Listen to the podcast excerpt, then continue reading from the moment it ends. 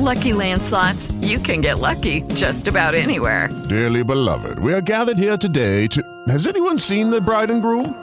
Sorry, sorry, we're here. We were getting lucky in the limo and we lost track of time. No, Lucky Land Casino, with cash prizes that add up quicker than a guest registry. In that case, I pronounce you lucky. Play for free at LuckyLandSlots.com. Daily bonuses are waiting. No purchase necessary. Void were prohibited by law. 18 plus. Terms and conditions apply. See website for details. Hola, sintoniza el podcast de elamorquevale.org, cuyo propósito es traer personas a Jesucristo y ayudarles a madurar en la fe. Apreciado amigo, amada amiga, cuánto, pero cuánto le agradecemos sus oraciones y fieles ofrendas de amor mensuales. Usted, junto con nosotros, llevamos a cabo la obra misionera de elamorquevale.org y nos contactará en el número estadounidense 901 382 7900. Repito, 901-382-7900. A continuación, una enseñanza bíblica posible por su amistad y apoyo financiero.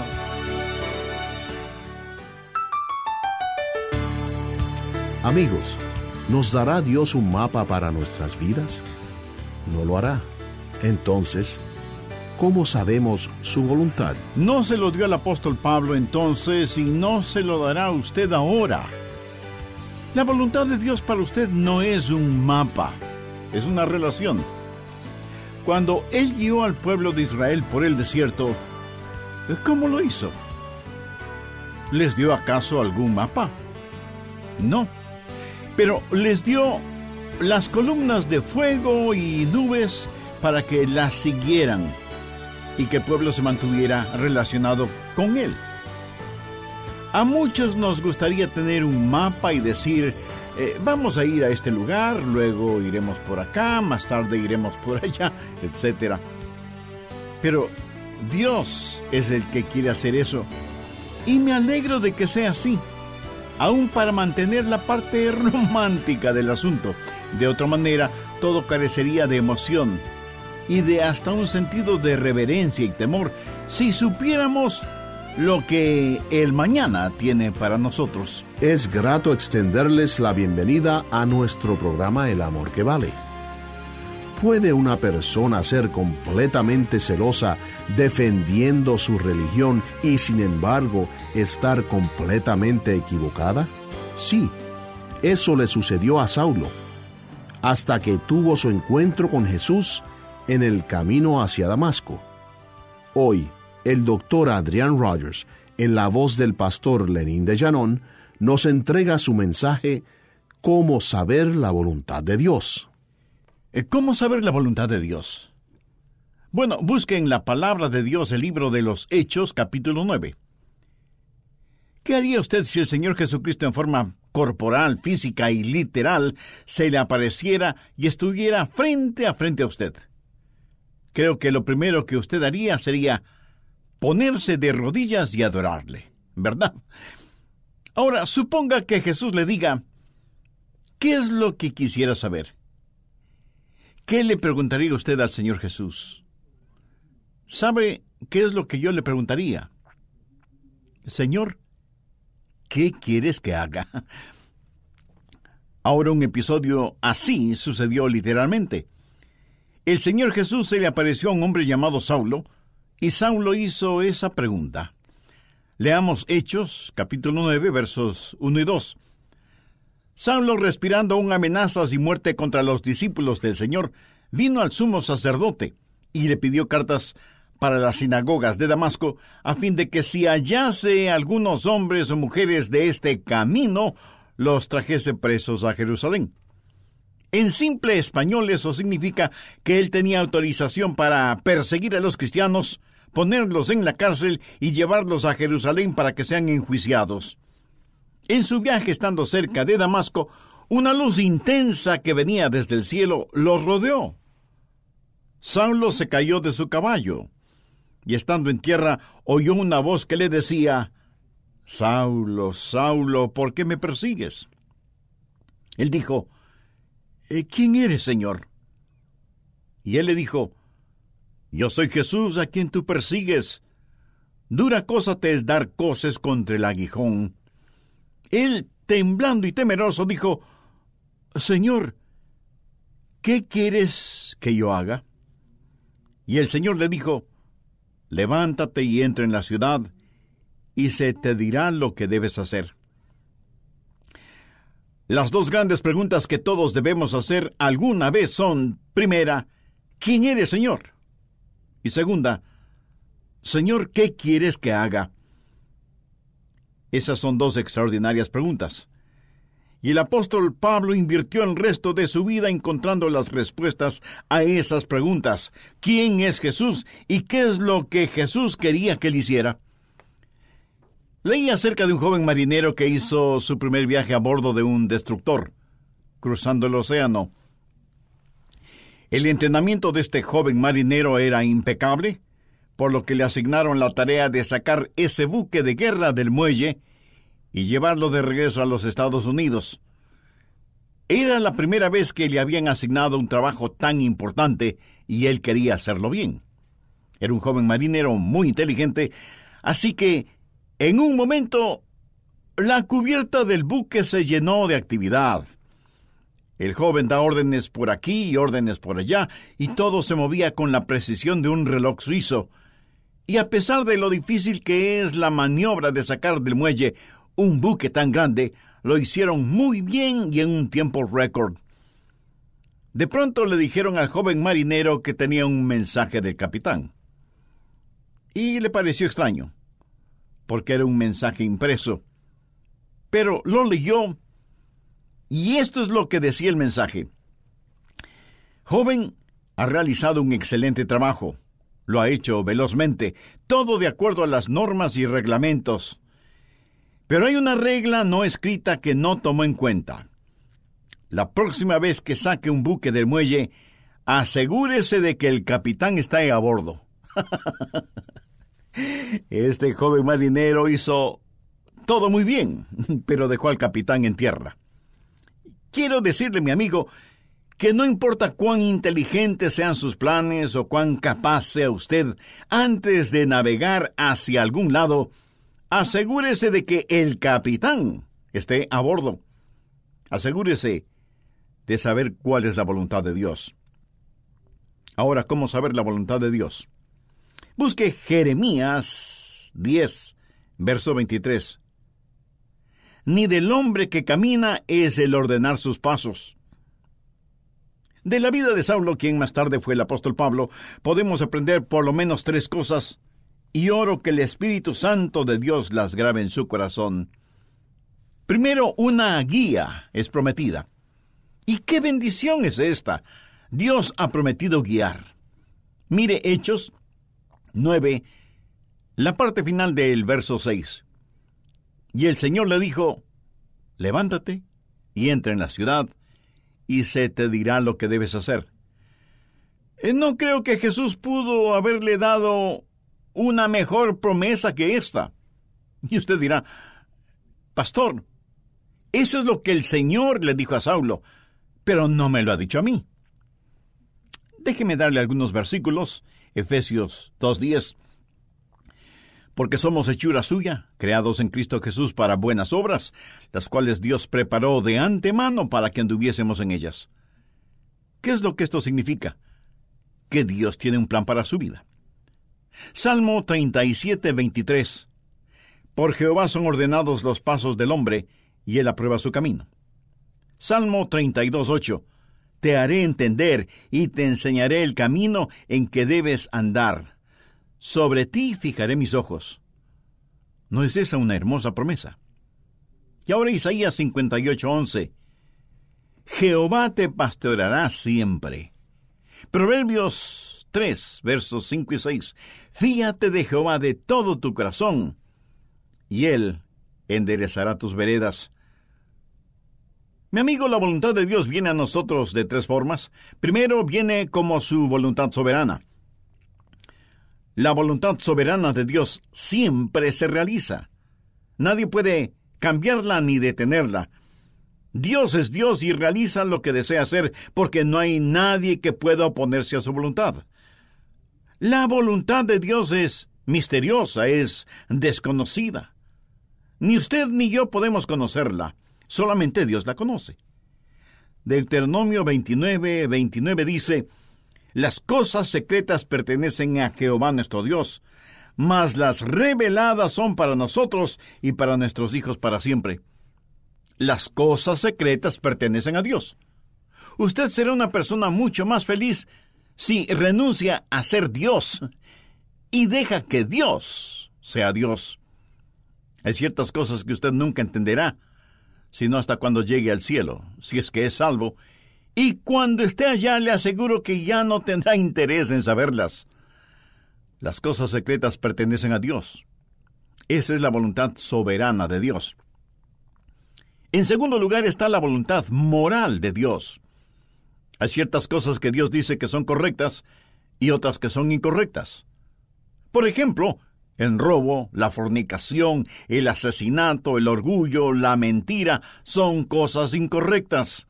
En cambio, el amor, la justicia, la honestidad, la pureza, la bondad, el respeto, la consideración son cosas correctas.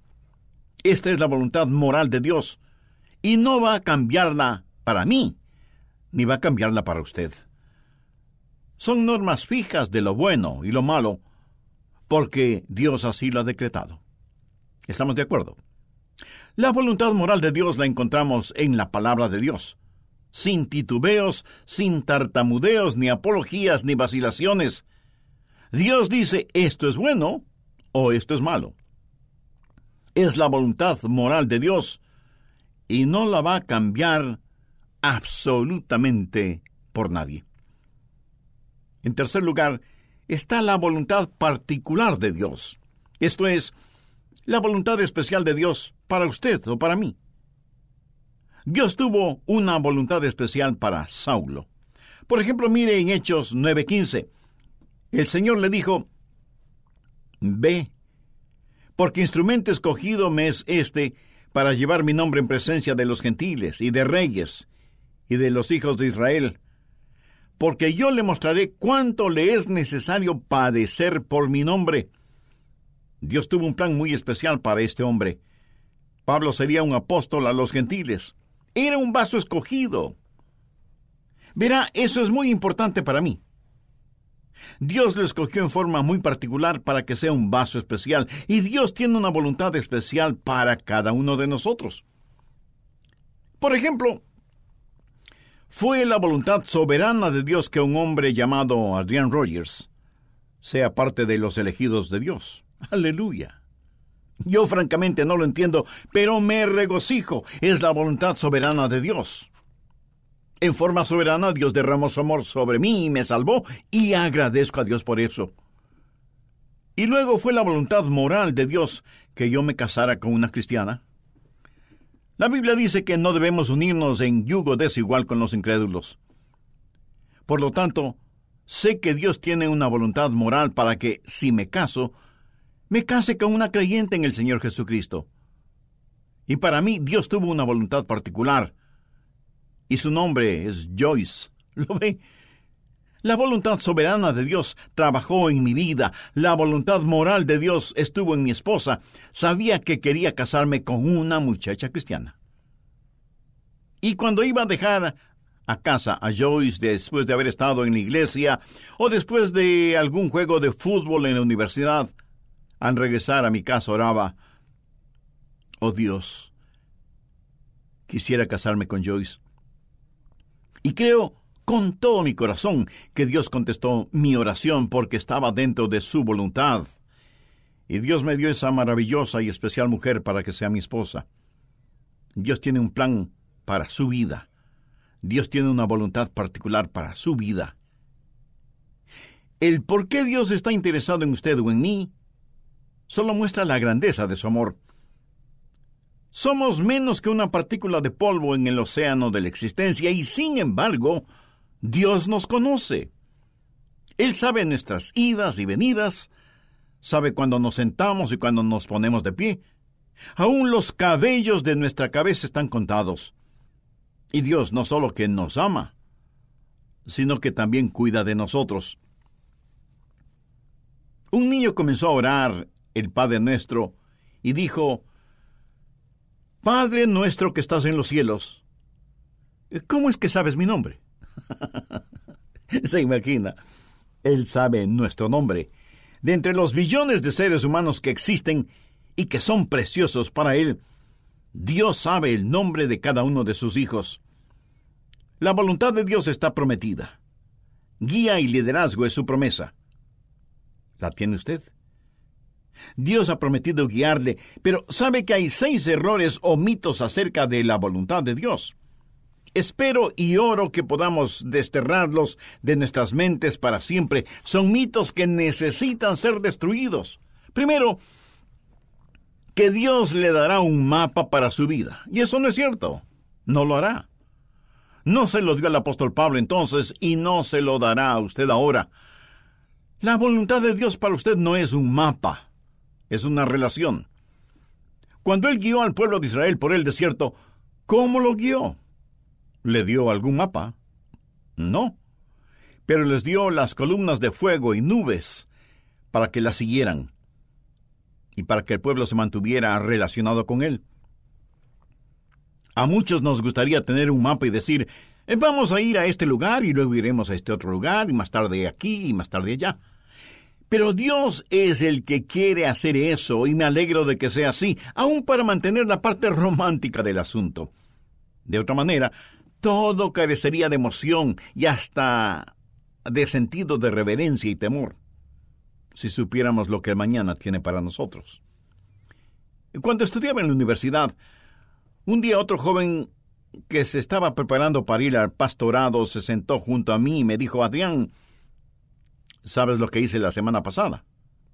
Le dije que no lo sabía. Y él prosiguió, estuve en Memphis, en Tennessee, y fui a ver al doctor Lee. De paso, debo decir que el doctor Lee fue con toda seguridad el más grande, cordial, santo y elocuente ministro que yo haya conocido. Así que ese joven y neófito teólogo, al decirme que estuvo para verse con el doctor Lee, me dejó poco menos que asombrado. Y pensé, ¿cómo logró entrar? ¿Y cómo el doctor Lee pudo perder el tiempo con un joven imberbe como él? Yo pensaba todo eso y al mismo tiempo me decía, ah, cómo me hubiera gustado a mí hacer lo mismo. Hubiera sido como decir, Estuve en Washington y fui a ver un ratito al presidente de los Estados Unidos. Así que, picada mi curiosidad, le dije, A ver, cuéntame, ¿cómo lo lograste? Me dijo que llegó hasta la oficina de la secretaria y le preguntó si podía ver al doctor Lee. Ella me dijo que sí, pero solo por unos pocos minutos. Él entró en la oficina del doctor Lee, conversaron brevemente sobre varias cosas y finalmente el doctor Lee oró con y por el joven estudiante. Y eso fue muy interesante para mí. Y traté de imaginarme toda la escena. Los años pasaron y en la voluntad de Dios llegué a ser el pastor de esa misma iglesia. Tuve la misma oficina que tuvo el doctor Lee. Un día mi secretaria me llamó por el intercomunicador y me dijo, el doctor Lee está aquí y quiere saber si puede conversar con usted unos minutos. Por supuesto, hágalo pasar inmediatamente. Y sin querer, vino a mi memoria el episodio de mi joven amigo universitario que años atrás, estando de pasa por Memphis, fue recibido en forma cordial e inmediata por el doctor Lee. La voluntad de Dios no es un mapa, es una relación personal. Segundo, Quítese de la cabeza la idea de que Dios es una especie de aguafiestas espiritual. Que si usted hace la voluntad de Dios, ese es el final de su gozo, de su alegría. Hay mucha gente que no quiere saber la voluntad de Dios por temor de lo que podrían encontrar. Dicen, si le digo a Dios que quiero hacer su voluntad, ¿quién sabe a dónde me mandará? Muchos de ustedes seguramente son padres. Suponga que un día su joven hijo de 14 o 15 años viene y le dice, Papá, estoy convencido que eres un hombre bueno, piadoso y sabio. Quiero saber qué es lo que quieres que haga. Haré cualquier cosa que tú quieras que haga. ¿Qué haría usted? Creo que usted primero se quedaría como una estatua con la boca abierta. No daría crédito a lo que está escuchando de boca de su hijo. Segundo, como un sonámbulo, iría donde está su esposa y le preguntaría, ¿Escuchaste lo que nuestro hijo dijo? Pues veamos qué podemos pedirle que haga para hacerle la vida miserable. Se va a arrepentir de haber dicho lo que dijo. ¿Qué es lo peor que podríamos pedirle que haga? Amigo, no tenga temor de la voluntad de Dios. La voluntad de Dios es lo que usted quisiera para usted mismo, si tuviera el suficiente sentido común para desearla. Amigo, ¿entendió esa frase? La voluntad de Dios es lo que usted quisiera para usted mismo, si tuviera el sentido suficiente común para desearla. Busca usted diaria y diligentemente la voluntad de Dios para su vida. Si usted no conoce al Señor Jesucristo como su Salvador y Señor en forma personal, de ninguna manera buscará la voluntad de Dios.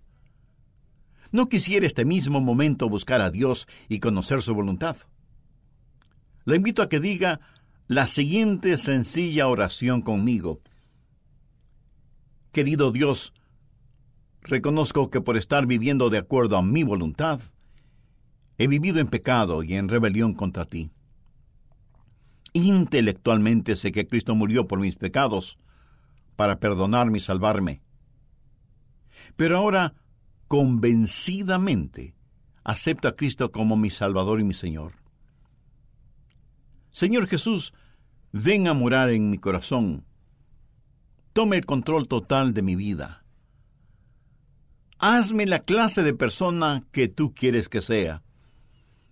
Y ayúdame a nunca avergonzarme de ti, independientemente de las circunstancias o de las consecuencias. Todo lo pido con acción de gracias en tu precioso nombre. Amén. Amiga, amigo, si usted hizo esa decisión espiritual por Cristo, tenga la bondad de escribirnos y contarnos al respecto. Queremos ser parte de su gozo espiritual. Y cuando nos escriba, su carta nos dará la oportunidad y privilegio de orar por usted y su nuevo caminar como creyente en el Señor Jesucristo.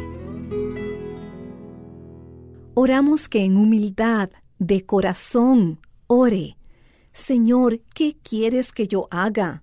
Y para hacer la voluntad de Dios, esté dispuesto a escuchar lo que Él tiene que decirle. Por ello, si desea volver a escuchar este mensaje, ¿Cómo saber la voluntad de Dios? Adquiéralo llamándonos al 1-800-647-9400. Repito, 1-800-647-9400 o visite elamorquevale.org. Cómo saber la voluntad de Dios es parte de la serie de nueve mensajes. Regresemos a las bases, volumen 2. Amiga, amigo, ¿qué es más importante? ¿Lo que usted cree o por qué lo cree? Verá, el conocimiento de la palabra de Dios debe despertar en usted pasión por la palabra de Dios. Y cuando se apasiona por la palabra de Dios, anhela conocerla más y compartirla con otros. Mas, ¿cuán sólidos están sus cimientos bíblicos? ¿Han sufrido estos desgaste debido a las pruebas, la duda, las falsas doctrinas, crisis de este mundo? entonces necesita regresar a las bases. O quizás es nuevo en la fe y quisiera que hubiera una clase para aprender las bases bíblicas, una clase que le dé un cimiento firme en su caminar con Cristo. Bueno, esa clase es la serie del Dr. Adrian Rogers titulada Regresemos a las bases. Esta serie consta de dos volúmenes. Cada uno contiene nueve magníficas enseñanzas. Hoy, con esta oferta especial, usted puede adquirir los volúmenes 1 y 2 con sus respectivas guías de estudio. Contáctenos y adquiera hoy en oferta especial la serie completa Regresemos a las bases. La encontrará en elamorquevale.org o llámenos dentro de los Estados Unidos al 1-800-647-9400. Nuevamente, 1-800-647-9400. Y nuestra dirección, El Amor que Vale, P.O. Box 38400, Memphis, Tennessee 38183, Estados Unidos. Y cuando nos contacte, por favor mencione la emisora en la que nos sintoniza. Usted es una parte muy importante de la familia del ministerio El Amor que Vale. Al despedirnos, agradecemos a Maritza Edmiston y Lenín de Llanón por la producción de esta enseñanza. Soy Andrés García Vigio y oramos que estos mensajes sean de bendición para usted y que la enseñanza de hoy le haya ayudado a comprender aún más que el Señor Jesucristo es el amor que vale. Todos los derechos de autor son propiedad intelectual del Ministerio El Amor que Vale o Love Worth Finding Ministries. Prohibida su traducción, transcripción, transmisión, duplicación, distribución y venta sin autorización escrita. With lucky landslots, you can get lucky just about anywhere. Dearly beloved, we are gathered here today to. Has anyone seen the bride and groom? Sorry, sorry, we're here. We were getting lucky in the limo and we lost track of time. No, Lucky Land Casino, with cash prizes that add up quicker than a guest registry. In that case, I pronounce you lucky. Play for free at LuckyLandSlots.com. Daily bonuses are waiting. No purchase necessary. Void where prohibited by law. 18 plus. Terms and conditions apply. See website for details.